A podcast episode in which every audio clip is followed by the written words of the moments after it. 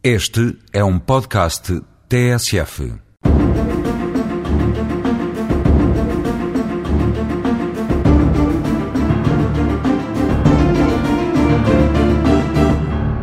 Há uma categoria especial de vítimas de crimes que é atualmente objeto de grande atenção por parte da comunidade e, evidentemente, da comunicação social.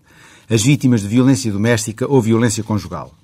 Antes de mais, convém esclarecer que não se trata da mesma coisa, uma vez que o conceito de violência doméstica abrange uma realidade mais vasta que o conceito de violência conjugal.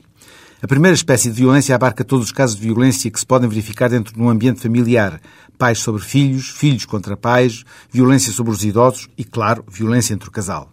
Vamos falar um pouco deste último tipo de violência que constitui, em rigor, a violência conjugal. Antes de avançarmos mais, convém esclarecer dois aspectos. A violência conjugal tanto pode partir do elemento masculino como do feminino, e esta violência conjugal não pressupõe duas pessoas unidas pelo casamento, pois esta realidade se verifica igualmente nas uniões de facto. As pessoas mais velhas que me estejam a ouvir lembram-se que a violência dentro do casal, em especial do homem para com a mulher, era tradição nos lares portugueses. Até havia um dito popular que espelhava bem essa realidade. Quanto mais me bates, mais gosto de ti.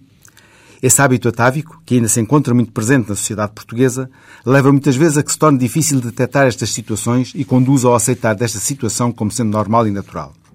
O mais grave é que estas situações acabam por ter reflexos graves na vida da vítima, não só a nível de saúde física e psicológica, mas também a nível económico.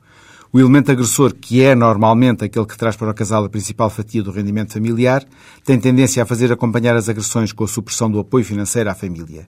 E muitas mulheres, porque são elas normalmente as vítimas da violência conjugal, não têm outra solução que não ser abandonar o lar, levando os filhos sem dinheiro e muitas vezes sem emprego. Para estes casos em que a mulher se vê numa situação económica difícil e com dificuldades para recomeçar a sua vida, o Estado criou um sistema de adiantamento, durante um período que pode ir dos três meses a um ano. O adiantamento consiste numa quantia mensal que não pode exceder o salário mínimo nacional.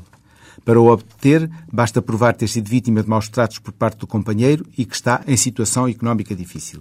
Para pedir este adiantamento ou obter mais esclarecimentos, as pessoas que se encontram nesta situação devem contactar a Comissão de Proteção às Vítimas de Crimes pelo telefone 21882-4500, repito, 21882-4500 ou através do sítio na internet www.cpvc.mj.pt.